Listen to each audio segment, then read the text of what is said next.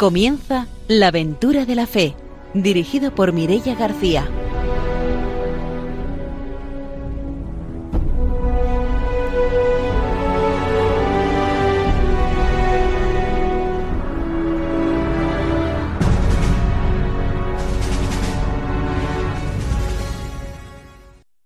Muy buenas noches, estamos de nuevo en la aventura de la fe, ya preparados para dar voz a los misioneros una semana más a través de los micrófonos de Radio María. Está con nosotros esta noche el padre don Arturo García, delegado de misiones de la Diócesis de Valencia. Buenas noches. Buenas noches, queridos radiantes de Radio María. Aquí estamos pues para fortalecer la fe con el testimonio de los misioneros y con todo lo que la Iglesia nos anima para vivir la fe ¿eh? en esta ya noche de, verano, con este tiempo tan apacible y tan bueno eh, a estas horas. Está también con nosotros Ramiro Faulí. Buenas noches. Muy buenas noches. Hoy quiero enviar un saludo muy especial para la gente de El Toboso que nos escucha este programa y allí muy especialmente por un matrimonio joven de Carlos y Piedad con sus dos hijos que tienen un gran espíritu misionero. Carlos estuvo también de misionero en Etiopía, después se ha casado con Piedad que tiene un gran espíritu misionero y los dos son miembros de o Casa Cristianos con el Sur y seguro que escuchan todos los programas que nosotros emitimos de la aventura de la fe, como escuchan también todos los programas que hacemos de misiones y les animamos a que también desde ahí, desde el Toboso, animen a toda la parroquia a que haya un verdadero espíritu misionero y que haya una animación misionera en toda la zona. Bueno, pues este saludo para ellos y para todos los que nos escucháis cada 15 días en este programa misionero.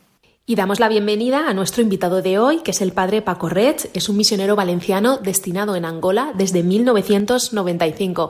Buenas noches, bienvenido. Hola, muchas gracias Mireia. Buenas noches y saludos también a todos los oyentes de Radio María.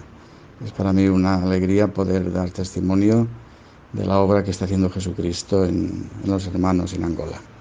Saludamos a nuestros técnicos, a Ramón y a Ángelo, y empezamos ya nuestro programa con la formación misionera.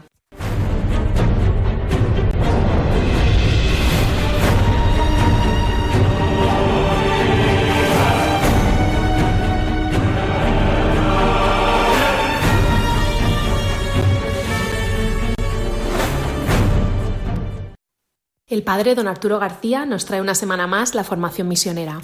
La formación hoy seguimos con esta encíclica preciosa, ¿no? La Evangelii Nunciandi, que cada día nos sorprende cada vez más, ¿no? De Pablo VI, de San Pablo VI, que escribe en 1975, y hoy vamos a hablar de la perspectiva de la Iglesia Universal, es decir, algo muy actual en nuestro tiempo en el que decimos, bueno, pero la misión donde aquí, dentro, fuera, y el Papa en esta encíclica dice este capítulo, ¿no?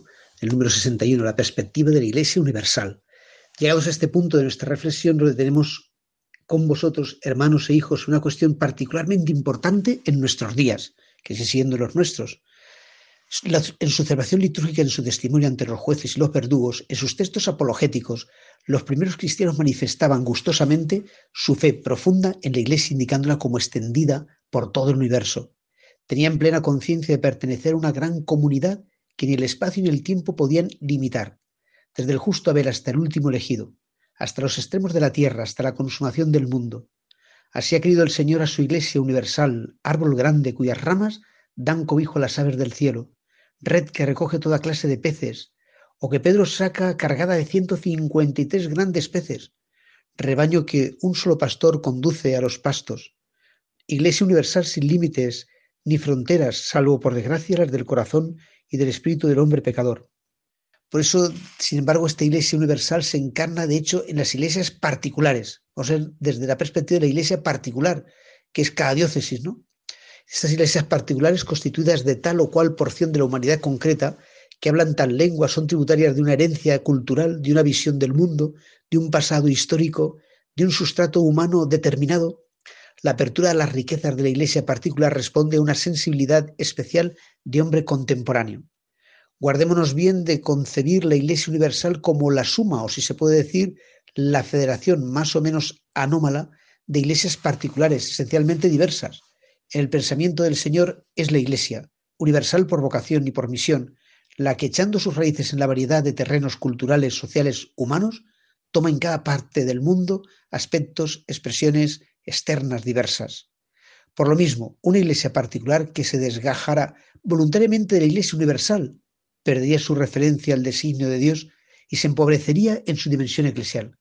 Pero por otra parte, la Iglesia difundida por todo el orbe se convertiría en una abstracción si no tomase cuerpo y vida precisamente a través de las iglesias particulares. Solo una atención permanente a los dos polos de la Iglesia nos permitirá percibir la riqueza de esta relación entre la Iglesia universal e iglesias particulares. Las iglesias particulares profundamente amalgamadas no solo son las personas, sino también con las aspiraciones, las riquezas y límites, la manera de orar, de amar, de considerar la vida y el mundo que distinguen a tal o cual conjunto humano. Tienen la función de asimilar lo esencial del mensaje evangélico, de trasvasarlo sin la menor tradición a su verdad esencial, al lenguaje que esos hombres comprenden, y después denunciarlo en ese mismo lenguaje. Dicho trasvase hay que hacerlo con el discernimiento, la seriedad, el respeto, la competencia que exige la materia en el campo de las expresiones litúrgicas, de la catequesis, de la formulación teológica, de las estructuras eclesiales secundarias, de los ministerios. El lenguaje debe entenderse allí no tanto a nivel semántico o literario, sino al que podría llamarse antropológico y cultural, eh, cuando llamamos el Evangelio, ¿no? Y el problema es sin duda delicado. La evangelización pierde mucho de fuerzas y, de su eficacia si no toma en consideración al pueblo concreto al que se dirige, si no utiliza su lengua, sus signos, símbolos, si no responde a las cuestiones que plantea, no llega a su vida concreta. Pero por otra parte, la evangelización corre el riesgo de perder su alma y desvanecerse si se vacía o desvirtúa su contenido, bajo pretexto de traducirlo. Si queriendo adaptar una realidad universal a un espacio local se sacrifica esta realidad y se destruye la unidad sin la cual no hay universalidad. Ahora bien, solamente una iglesia que mantenga la conciencia de su universalidad y demuestre que es de hecho universal puede un mensaje capaz de ser entendido por encima de los límites regionales en el mundo entero. Una legítima atención a las iglesias particulares no puede menos de enriquecer a la iglesia. Es indispensable y urgente. Responde a las aspiraciones más profundas de los pueblos y de las comunidades humanas de cada vez más su propia fisonomía. Bueno, pues todo esto nada menos que eso, esa apertura ¿no? a la Iglesia universal, pero de una Iglesia local que también se encarna en Cristo, ¿no? sin traicionar su mensaje, pero adaptándolo pues, a nuestra cultura, a nuestros tiempos, al lenguaje que hoy se vive. Es el reto que tenemos y por eso tenemos que rezar mucho pues, por los misioneros, eh, por los catequistas, por todos los que elaboran los documentos, que, que predican, que lo hacen todo, ¿no? para que el Señor les ilumine y para todos los que al fin y al cabo evangelizamos, porque todos somos evangelizadores que seamos capaces de transmitir esa fe a nuestros jóvenes, a las nuevas generaciones, a los hijos, a los nietos, a los apadrinados, en fin, eh, a todos. Que el Señor nos conceda esa gracia y pídanlo ¿eh? en sus oraciones, pidan esta capacidad y esta cualidad para la Iglesia, al Espíritu Santo que hemos recibido. Y de la formación misionera nos vamos a las noticias.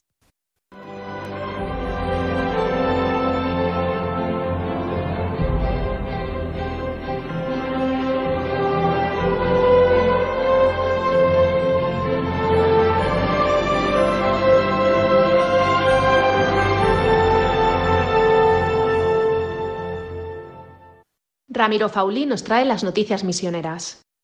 Vivir la caridad y una economía basada en las personas es la voz de la Iglesia en la fiesta de Pentecostés en Nicaragua.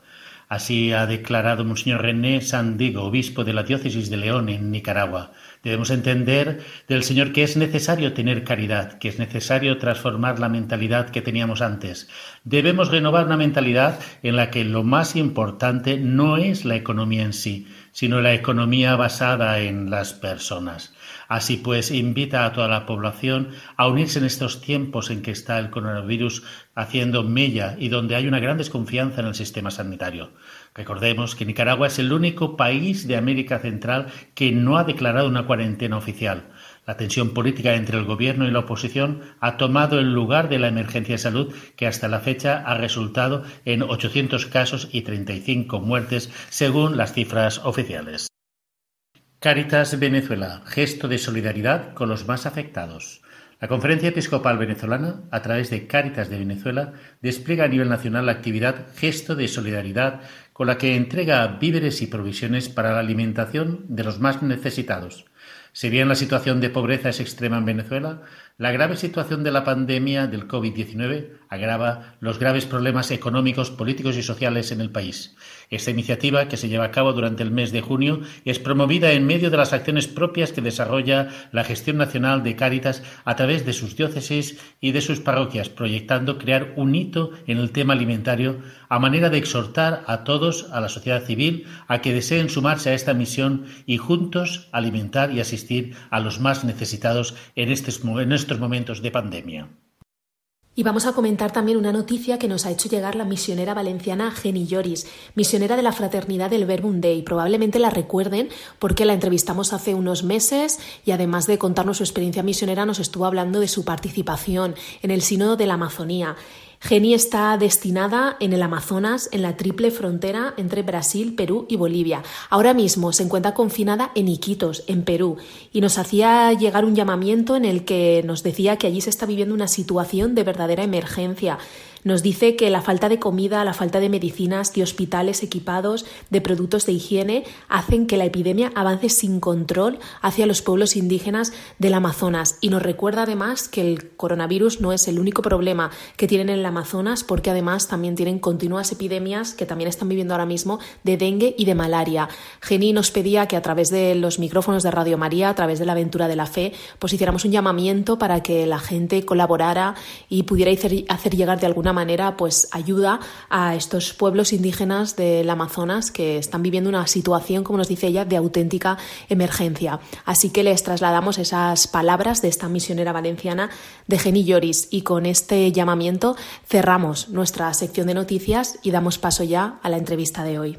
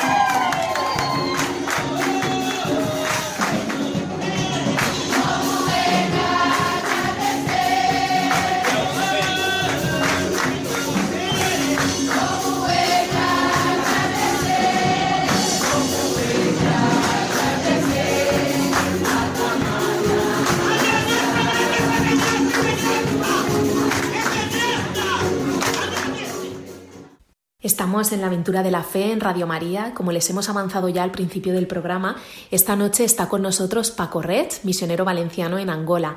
Muy buenas noches, Paco. Bienvenido a la aventura de la fe. Bienvenido a Radio María.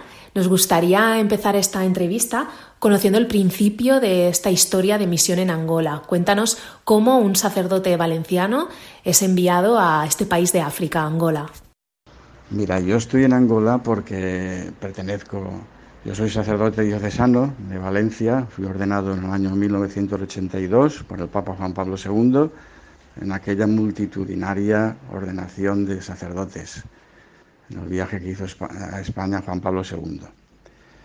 Y soy diocesano, pertenezco a la primera comunidad de Nuestra Señora del Carmen de Valencia, primera comunidad neocatecumenal.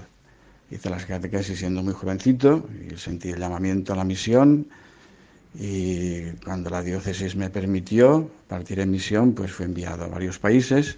Y desde el año 1995 eh, los iniciadores del camino me enviaron a Angola. Yo había estado en América, en varios países, no me pasaba nunca por la cabeza ir a África, me infundía bastante respeto y cierto miedo, pero hacía falta formar un equipo para, para, continuar la apertura del camino en Angola. Y me enviaron con Francisco, que fue el que inició el camino, que es un misionero de, Lisboa, y Célibe, nos enviaron a los dos, el camino estaba iniciando, y posteriormente, a los dos años, se completó el equipo con la necesaria presencia femenina y fue con Aurita, que fue una de las primeras que tienen antes del camino en el mundo, había estado en muchos países, en muchas naciones y continentes y, la enviaron a nuestro equipo. Estamos juntos pues desde el año 98, toda una vida, impresionante. Así empezó la aventura. Eh, comienzo diciendo esto del equipo para comprender un poco mi tipo de misión, que no estoy eh, individualmente en Angola. No, he sido enviado a una parroquia, a llevar una parroquia, he sido enviado con un equipo de evangelización. Eh, los que conocen el modo de evangelización del camino neocatecumenal, pues sabréis que se hace siempre en un equipo, que está formado por un matrimonio, un sacerdote y un célibe. O en nuestro caso, el equipo de Angola, eh, somos tres célibes. Francisco, Aurita, que también es es célibe, y yo, sacerdote. Somos el equipo que, formamos la misión, lo hacemos todo en equipo, evangelizar, dar las catequesis, preparar, rezar, una vida en común, eh, que es un poco inspirándose al modo como nació la evangelización. Que San Pablo también era acompañado a veces por un matrimonio, Priscila y Áquila, o, o por Tito o Bernabé, siempre iba en equipo. El camino ha recuperado este modo de evangelización de los hechos de los apóstoles eh, como nació la Iglesia. Bueno, pues ahora que ya hemos conocido cómo se produce ese envío a Angola a través del camino neocatecumenal, para seguir situándonos nos gustaría también que nos contaras un poco cómo es la realidad que se vive en Angola, ¿no? ¿Qué realidad nos encontramos allí? Porque la verdad es que es un país muy poco conocido para los españoles y también imaginamos que muy diferente a la realidad que vivimos aquí y también incluso a la realidad que, has vivido en, en los otros países de América Latina, donde nos mencionabas antes que también has estado de misión. Claro, me preguntas qué diferencia. Pues es verdad que respecto de América, pues África pues es algo diferente. Eh, simplificando las cosas, yo diría que América, yo he estado en América en, tres países, mucho menos tiempo, unos pocos años en cada país, en Cuba, en Costa Rica y en Bolivia. Y guardo excelentes recuerdos de, América, de, lo bien que me han hecho las personas, a las que he evangelizado. Siempre cuando se evangeliza uno tiene la sensación de que recibe más de lo que da. Es algo impresionante. Y, nada, digo esto porque eh, África no entra tanto por los ojos, porque la pobreza, las guerras, las enfermedades, pero entra más por el corazón. En América la naturaleza es más exuberante, hay un atractivo que rápidamente te conquista. En África va más despacio la cosa. Pero el Señor, como a través de de, la pobreza, ¿eh? te va conquistando y también de una, de una, cierta humanidad que todavía se conserva en los africanos y que en muchas partes del mundo se ha perdido.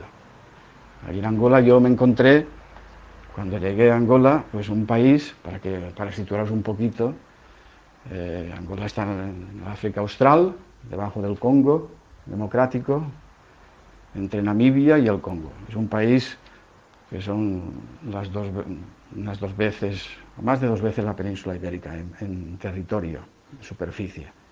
Poco poblado, porque tiene unos 25 millones, pero muy extenso, distancias muy grandes. Y era colonia portuguesa, pero que ha vivido una guerra que lo ha devastado.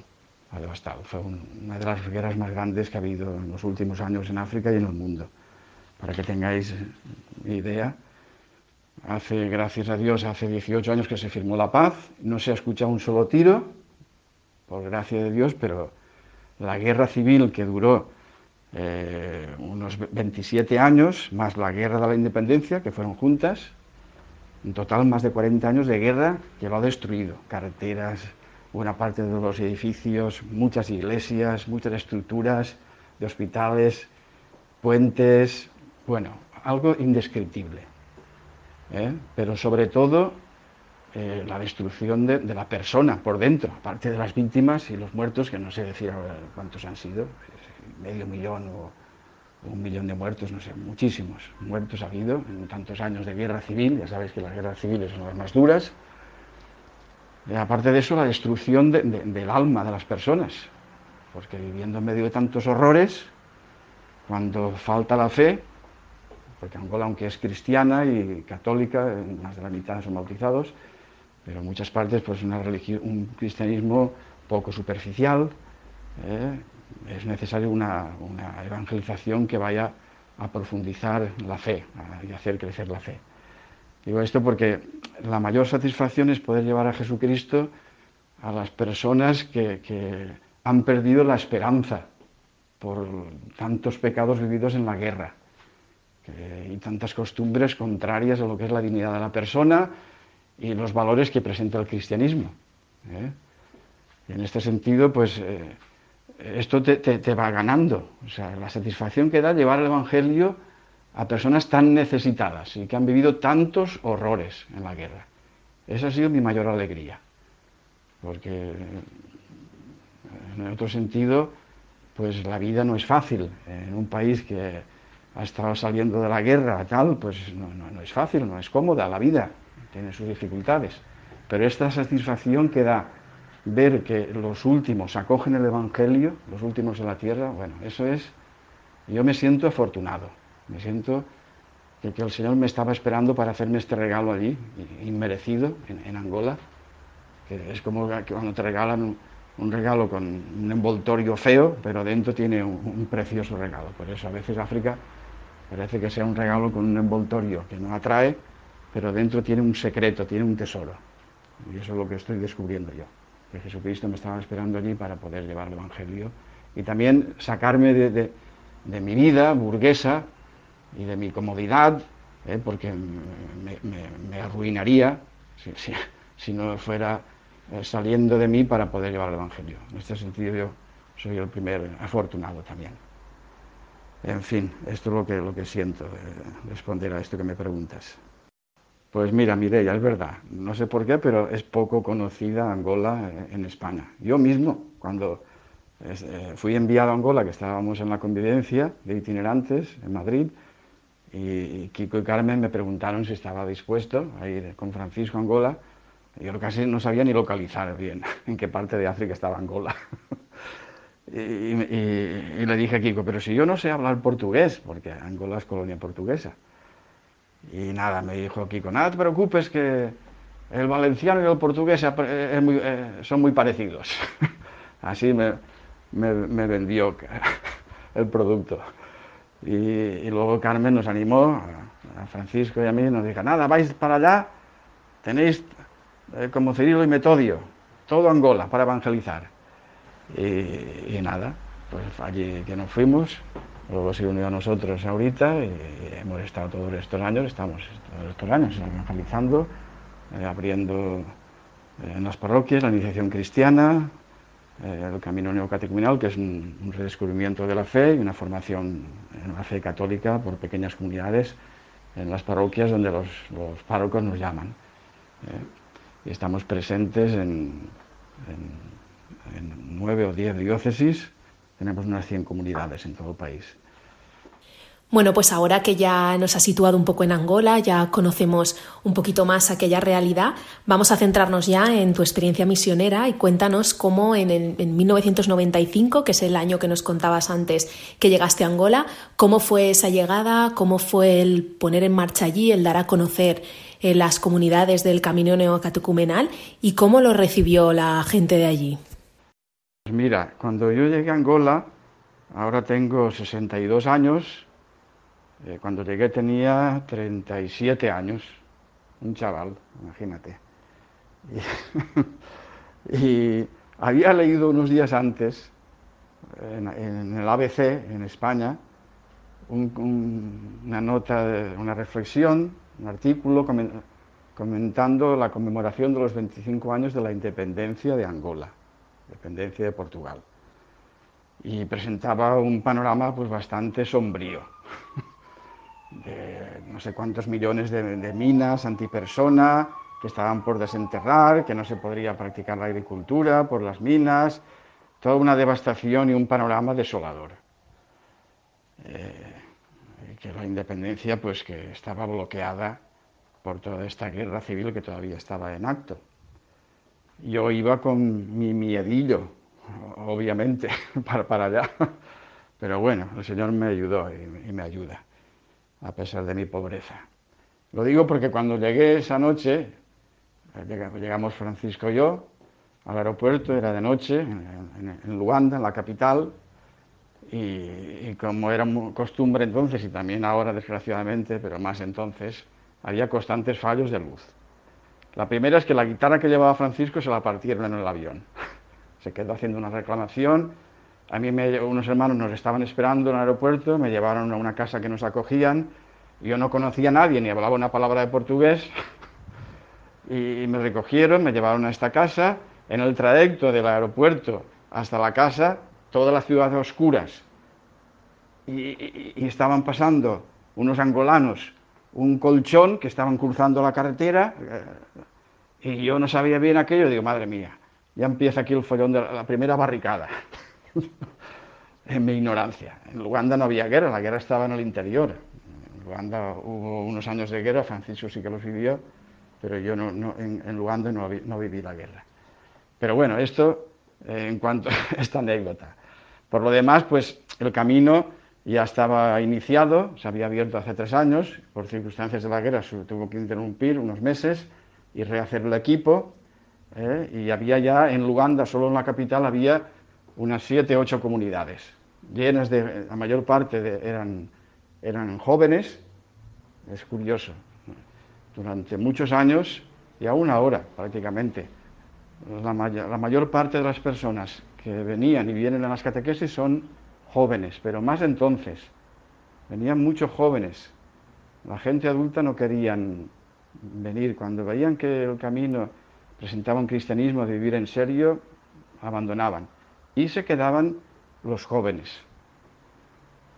Pero estoy hablando de jóvenes casi adolescentes, que, una comunidad neocatecumenal pues no está formada por adolescentes, tiene que ser eh, un ambiente heterogéneo de, personas adultas, casados, solteros, en fin, de varias edades, un pueblo. Pero era lo que nos mandaba el Señor. Y, esto nos preocupaba un poco porque todos jóvenes, algunos muy maduros, eh, viviendo realidades de degradación y promiscuidad eh, en grados extremos, el aborto no te digo, el aborto es, tremendo. Se difundió por el marxismo el aborto, muchísimo y es un medio anticonceptivo. Y esta gente es la que nos llegaba a las catequesis, ¿eh? pero al mismo tiempo muy agradecidos de, ver que alguien les llevaba el Evangelio sin, sin, esperar nada a cambio. Nosotros vivíamos de lo que ellos nos daban, no teníamos nuestra sede, nuestra residencia, vivíamos en sus casas, nos acogían en sus casas, veían que llegábamos con, con lo opuesto, con la Biblia y la guitarra y el deseo de llevar a Jesucristo. Esto eh, permitió, abrió el oído de muchos de estos primeros hermanos que vinieron a las catequesis, que nos reconocieron como enviados de Jesucristo, como apóstoles, y acogieron el Evangelio. Y de aquellos jóvenes, pues que al principio era un problema porque eran inestables, algunos desistían, eh, pues los chicos, chicos y chicas, eh, de 15, 16, 18 años, no más, eran los que venían el Señor ha ido haciendo milagro tras milagro, sobre todo del surgimiento de matrimonios, porque entre aquellos chicos y chicas que venían, los que han permanecido, se constituyeron eh, novios, familias, después de un noviazgo vivido en, en continencia, les ayuda mucho todas las catequesis que han ido recibiendo, sobre todo del magisterio de Juan Pablo II, de la teología del cuerpo, que en estos años se han ido formando, pues yo calculo que habrá más de 300 familias que entre estos chicos y chicas pues se han casado y son una esperanza para la iglesia, porque viven la fidelidad conyugal, la apertura, la transmisión de la vida, eh, todos los valores de, lo que es el cristianismo, la belleza conyugal, en fin, da, da, una satisfacción muy grande y una esperanza muy grande. El Señor nos dio muchos signos al principio. El primero fue que el camino llegó a Angola a petición de un santo obispo, el cardenal de Nacimientos, que es emérito, que le dio ejercicios a Juan Pablo II, porque vivió en los años momentos muy difíciles, un hombre de, fe. En su palabra siempre rezuma la fe y el amor a Jesucristo. En general en Angola hay muy buen episcopado, muy unidos al Papa, hombres de amor a la Iglesia, muy valiosos, los obispos de Angola. Y este cardenal, Don Nacimientos, fue el que pidió el camino para Angola. Y cuando llegó el camino, cuando llegaron los primeros itinerantes, Francisco cuenta que Dios les dio un signo interesante y fue el siguiente. Eh, estaban hospedados en una casa de religiosos, unos cuartitos, y Francisco una tarde que entró al cuarto, no había luz, como tantas veces faltaba la luz, al abrir el cuarto sintió un escupitazo en sus ojos. alguien que escupía en los ojos, le comenzó a faltar la visión, la respiración. Rápidamente se fue a lavar, eh, recuperó un poco la respiración, la visión menos, pero cogió un palo, que tiene mucha sangre fría, entró al cuarto y se ahí encontró el bicho. Nada menos que una, una, le llaman boa escupidera, una serpiente de estas grandes que se levanta, se yergue, te, escupe a los ojos, te, deja ciego, te paraliza un poco la respiración y, si es una presa pequeña se la come. Gracias a que Francisco se lavó rápidamente, pues eh, pudo, pudo matar al animal eh, y recuperar luego la visión, si no se hubiera podido quedar ciego. Luego, cuando contamos esto en la convivencia de itinerantes, eh, Kiko y Carmen se quedaron impresionados. Y, Carmen dijo, esto es un signo de Dios que os da porque quiere que, que, llevéis el Evangelio y el demonio está nervioso. ¿eh? La serpiente es el, signo del demonio, que nos engaña, nos engaña cuando en el pecado, nos seduce, nos engaña y luego nos escupe, nos deja ciegos, quien peca se queda ciego, no sabe dónde está el amor, vive para sí mismo, etc.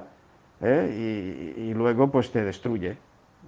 Te destruye, el pecado nos destruye. ¿Y, qué nos libra de esta muerte? Pues lavarse. ¿Lavarse dónde? En las aguas del bautismo. Lavarnos en las aguas del bautismo, que nos limpia del pecado, que nos lleva a la vida divina y nos permite resucitar. Y esta es la misión del camino en Angola, pues resucitar los muertos, dar la vida a los que han perdido la esperanza eh, en Angola y en todas partes del mundo. Eh, yo puedo decir también lo mismo que, el Señor está haciendo esto en mi vida también, devolverme la vida, eh, gracias a las aguas del bautismo. No sé, fue un signo, un signo profético este ataque de la serpiente a Francisco. El demonio estaba nervioso porque llegaban, se llegaban enviados de Jesucristo. Nos vamos a hacer una pausa, volvemos en unos minutos para seguir escuchando el testimonio del padre Paco Rech.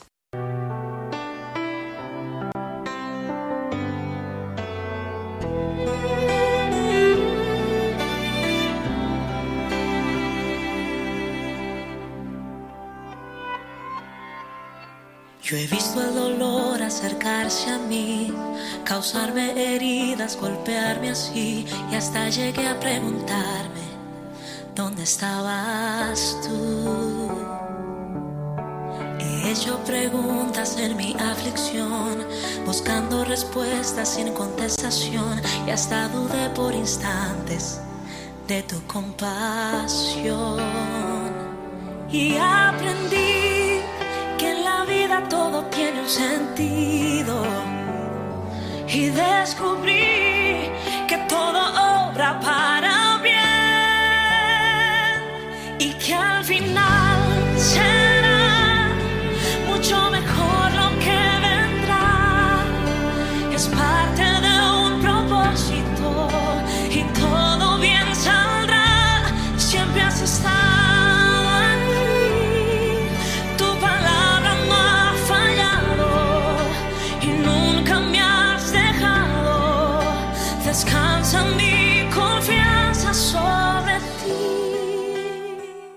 Seguimos aquí en la aventura de la fe en Radio María y estábamos conociendo el testimonio del padre Paco Ret, misionero valenciano en Angola.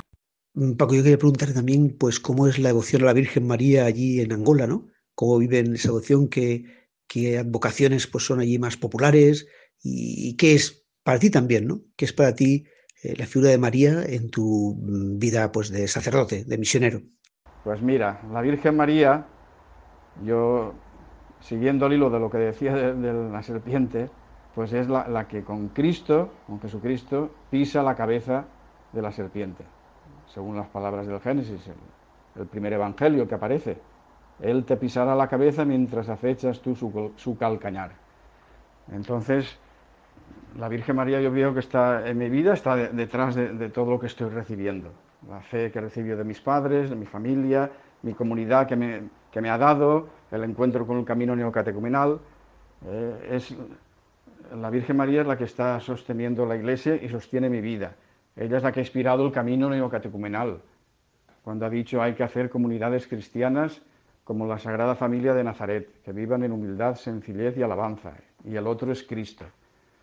Pues eh, esto fundamentalmente resumiendo, eh, es mi madre, una maravilla. Y Respecto de Angola, pues mira, allí hay una, devoción muy grande a Mamá Muisima, que es un santuario pequeñito que está junto al río Cuanza, van de todo el país, hay mucha religiosidad, a veces mezclada con algo de sincretismo, pero ha habido una devoción grande a la Virgen María. Mamá Muisima en la lengua nativa significa corazón, corazón, la Virgen, nuestra Madre. La han difundido mucho los obispos, los misioneros. ¿eh? Eh, en, los peores años de la guerra, los obispos eh, consagraron el país al Inmaculado Corazón de la Virgen María. Están muy unidos a Fátima eh, por la colonia portuguesa.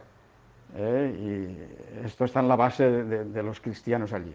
Y luego, en, lo referente a nuestra misión, pues en el camino neocatecumenal, en una determinada etapa, se recibe a la Virgen María como madre.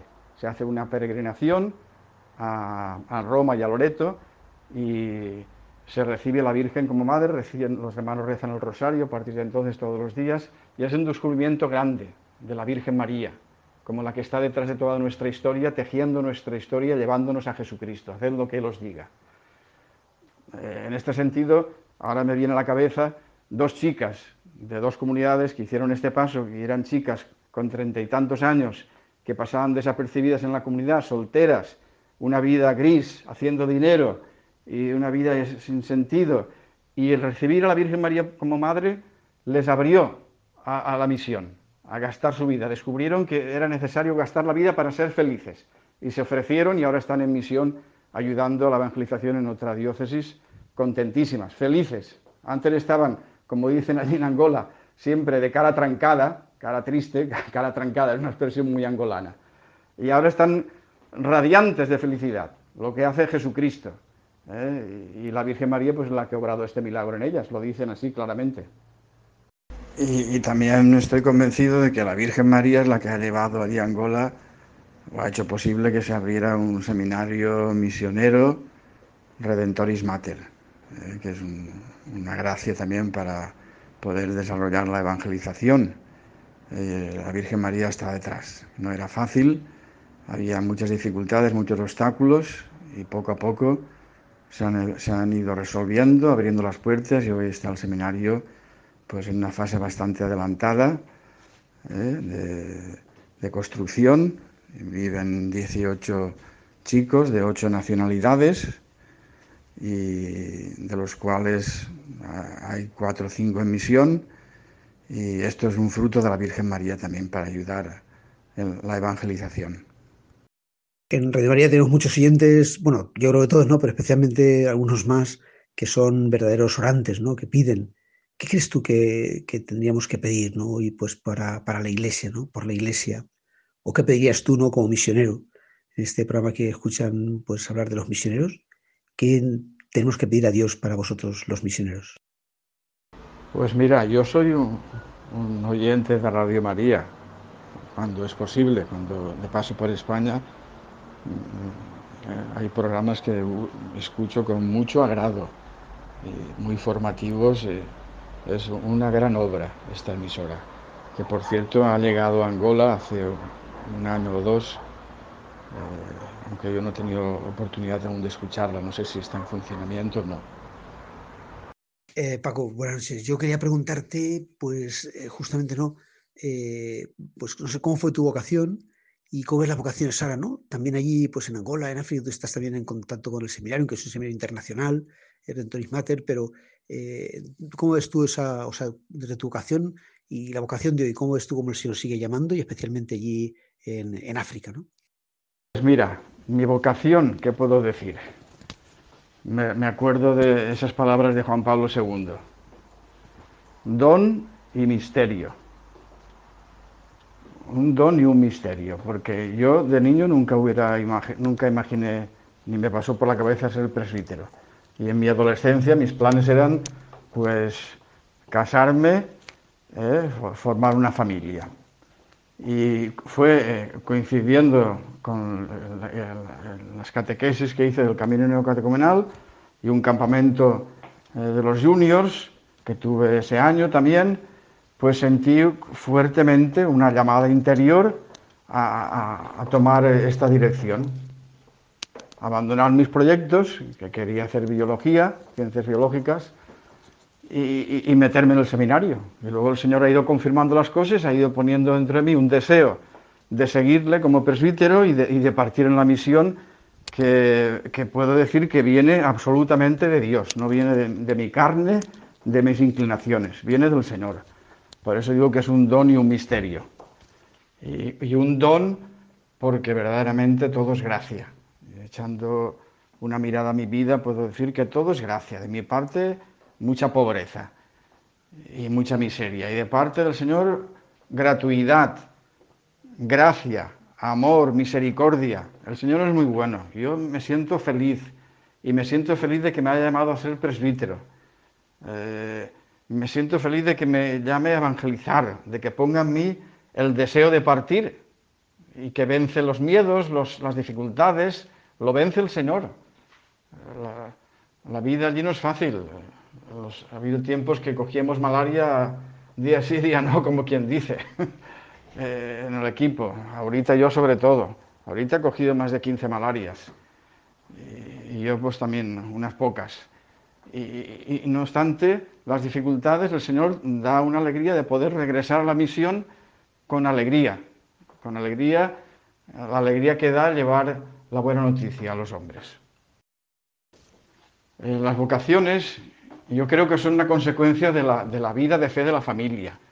Cuando la familia es una iglesia doméstica donde se, se vive la fe y los padres pasan la fe con sinceridad a los hijos, con, con su vida, y, con su modo de, rezar y de vivir, pues es un semillero de vocaciones. Es un semillero. Yo pienso que es la mejor campaña vocacional es constituir verdaderas familias.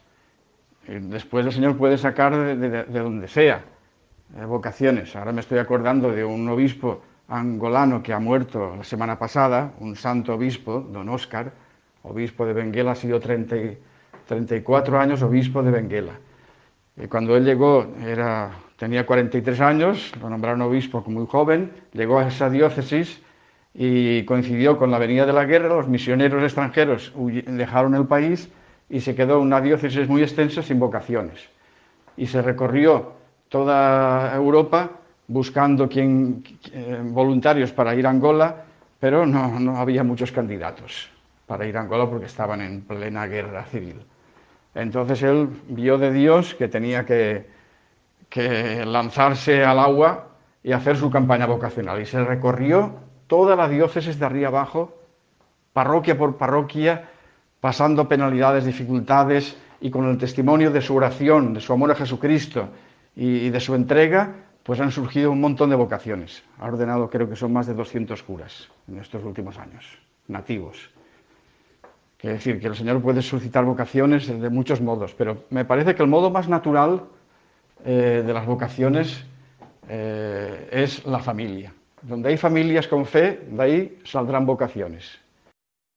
En este sentido, pues quería hacer presente también, como he dicho antes, que tenemos el seminario Redentoris Mater, que hace 13 años se abrió allí en la capital de Angola, en Luanda, y está formado por 18 chicos de, varias nacionalidades, de Brasil, de Angola, de República Democrática del Congo, de Sudán, de Costa Rica, de Costa de Marfil, eh, de Honduras y de Italia. Y son chicos, casi todos ellos, pues de familias eh, numerosas que han vivido la fe desde pequeñitos, han recibido la fe de sus padres desde pequeñitos y han sentido este llamamiento y, parten en misión, muy jóvenes. Tenemos un chico de Brasil, jovencísimo, de, 19 años. Otro diácono italiano que llegó también con 19 años, ¿eh? Eh, de Venecia, imagínate, de Venecia, de una de las ciudades más bonitas del mundo, pues a Luanda, que es una ciudad que en este momento pues, está bastante degradada, ¿eh? y todo hace pensar que, que, que, el chico pues, se va a asustar y se va a largar. Además, este a los pocos meses de estar allí murió su madre de infarto. Es muy duro para un chico joven, estando tan lejos, y superó todas estas dificultades y el Señor le ha confirmado y será ordenado sacerdote, si Dios quiere, este año. Ahora es diácono. Estos chicos han nacido de familias, familias cristianas, donde la iglesia doméstica pasa la fe a los hijos. De este seminario, los primeros frutos son ya tres sacerdotes ordenados, uno está como vicerrector del seminario actualmente y los otros dos están en parroquia en Luanda, eh, colaborando como coadjutores en dos parroquias de Luanda. Y el resto, pues nada, unos en misión como itinerantes, otros viviendo en el seminario y en los estudios. El seminario es precioso, es pequeñito, pero con una estética sobria pero bonita, que comunica el amor, porque la belleza es muy importante en la educación. Eh, los chicos se sienten amados, la belleza salvará al mundo, decía Dostoyevsky. La belleza nos lleva a Cristo. ¿eh? Y el seminario, pues con muchos milagros, se ha ido construyendo, con donativos sobre todo de los hermanos que han comprendido el valor de un seminario misionero y de forma anónima han ido colaborando y quitando alguna institución eh, de Angola y aquí en España, un poquito que hemos recibido, el resto prácticamente lo han hecho ellos, lo han construido ellos. Aún falta una parte. ¿eh? Ahora con tiempos de crisis vamos a ver cómo continuamos, cómo arrancamos otra vez. Falta la construcción de, una, sala que llamamos santuario de la palabra para escrutar la palabra en presencia del Santísimo y, vamos a necesitar fondos para poder llevar adelante y completar adelante esta construcción del seminario que ciertamente pues será una ayuda para la Iglesia de Angola y del mundo eh, una cosa que no sé, me impresiona de, de, África, ¿no? Es esa fe tan grande que tienen, pero también a la vez, pues, eh, cómo están de alguna eh, esclavizados, ¿no? Por, por la creencia en los espíritus, que, que les dominan, que es una cosa como que supera la razón, que, que, a veces son malos, a veces son buenos, ¿no? O sea, ese contraste con todos la paz de saber que Dios es bueno, que Dios es más fuerte que cualquier demonio, que cualquier mal, ¿no? y vivimos en esa paz y esa tranquilidad. Y bueno, pues ellos cómo van saliendo ¿no? de esa fe eh, en, las, en esas creencias ¿no? de los espíritus para hacerse en cristianos. No sé si nos puedes contar alguna cosita de esa, no sé si, si me entiendes. Pues yo pienso que el proceso es el mismo para todo hombre, en África, en Europa, en América, en cualquier continente.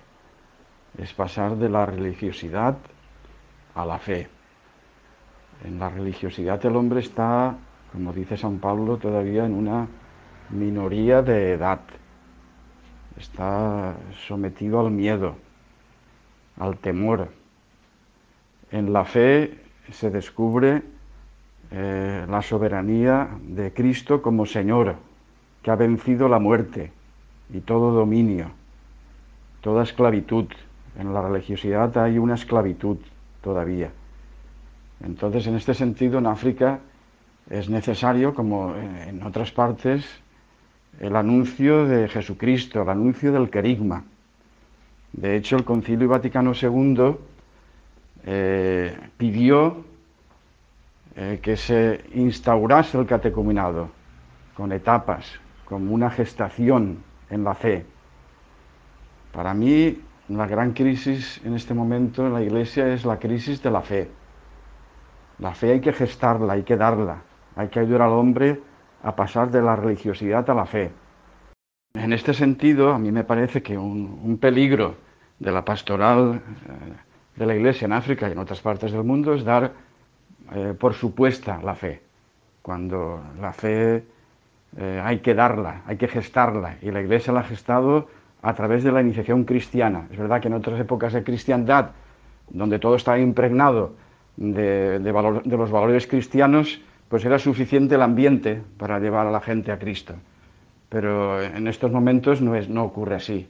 No ocurre así en África y en otras partes del mundo. No, pienso que haya que tener una pastoral especial eh, en África. Nosotros, por ejemplo, la experiencia que tenemos en, todos estos años es que eh, después de anunciar el carisma, eh, cuando se forma la comunidad después de una predicación de 15 catequesis, como sabes, que se forma una comunidad de unos 30, 40 hermanos, la primera victoria es que los que cogen el querigma, eh, a, los pocos meses de caminar, abandonan eh, estas prácticas a las que tú te referías, de la brujería, del miedo a los espíritus, eh, del miedo a influencias malignas, estos temores que, están muy arraigados en África y han estado en todos los hombres, porque cuando no está Cristo el hombre vive sometido a, los miedos. Pero acoger a Cristo como Quirios, como Señor, que ha puesto bajo sus pies toda dominación, rápidamente abandonan. Y es impresionante ver chicos eh, que dejan de creer en, estas, eh, en todas estas influencias cuando a lo mejor sus propios profesores universitarios están sometidos a ellas y desgraciadamente hasta algunos clérigos que viven sometidos a estos miedos porque no ha sido desarraigado de su corazón este miedo que solamente Cristo lo puede desarraigar. Esta es la primera victoria. Después vienen otras que cuestan más, el combate eh, con la castidad, eh, el, desapego, el desapego de los bienes, el desapego hacia la familia para poder hacer la voluntad de Dios y no, y no vivir sometido a la parentela, todo esto es un proceso más costoso, más largo, pero es sorprendente que lo que primero desaparece son estos miedos, que están tan extendidos en otras partes. Y yo pienso que es por el anuncio del carisma, que hace desaparecer estos temores y acoger a Cristo como Señor, como Quirios. Nos han dado siempre mucha fuerza eh, unas palabras proféticas en dos ocasiones de San Juan Pablo II, relacionadas con Angola. La primera fue en la visita que hizo en el año 1992, eh, que estuvo una semana visitando muchas diócesis, y en el día de Pentecostés de ese año que celebró allí, en la homilía, pues él habló también en este sentido. Decía que la nueva evangelización, eh, a la que él se refería tantas veces, requiere que se haga una iniciación cristiana. Y a partir de, este anuncio eh, del carisma, de la salvación de Cristo, y a través de un catecumenado bien ordenado, que acompañe los pasos por etapas, gradualmente, el camino, que acompañe el camino de aquellos que han abrazado la fe y se han convertido a Cristo y han recibido los sacramentos para que puedan vivir la novedad del Evangelio, una vida nueva, o sea, un catecumenado ordenado por, por grados.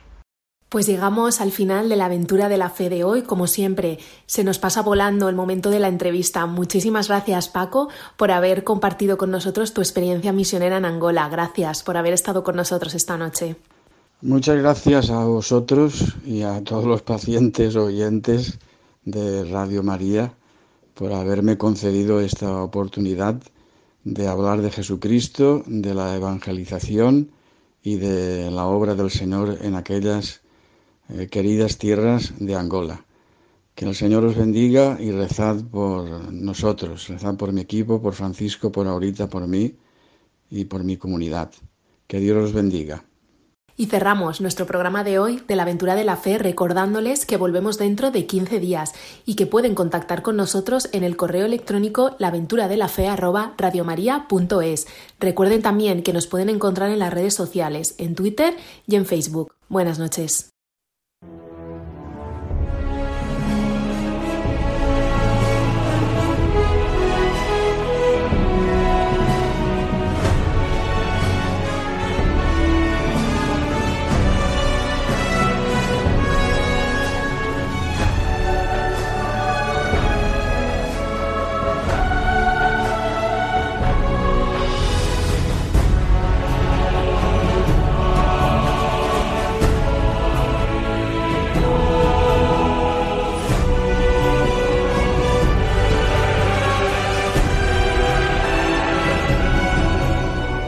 Han escuchado en Radio María La aventura de la fe, dirigido por Mirella García.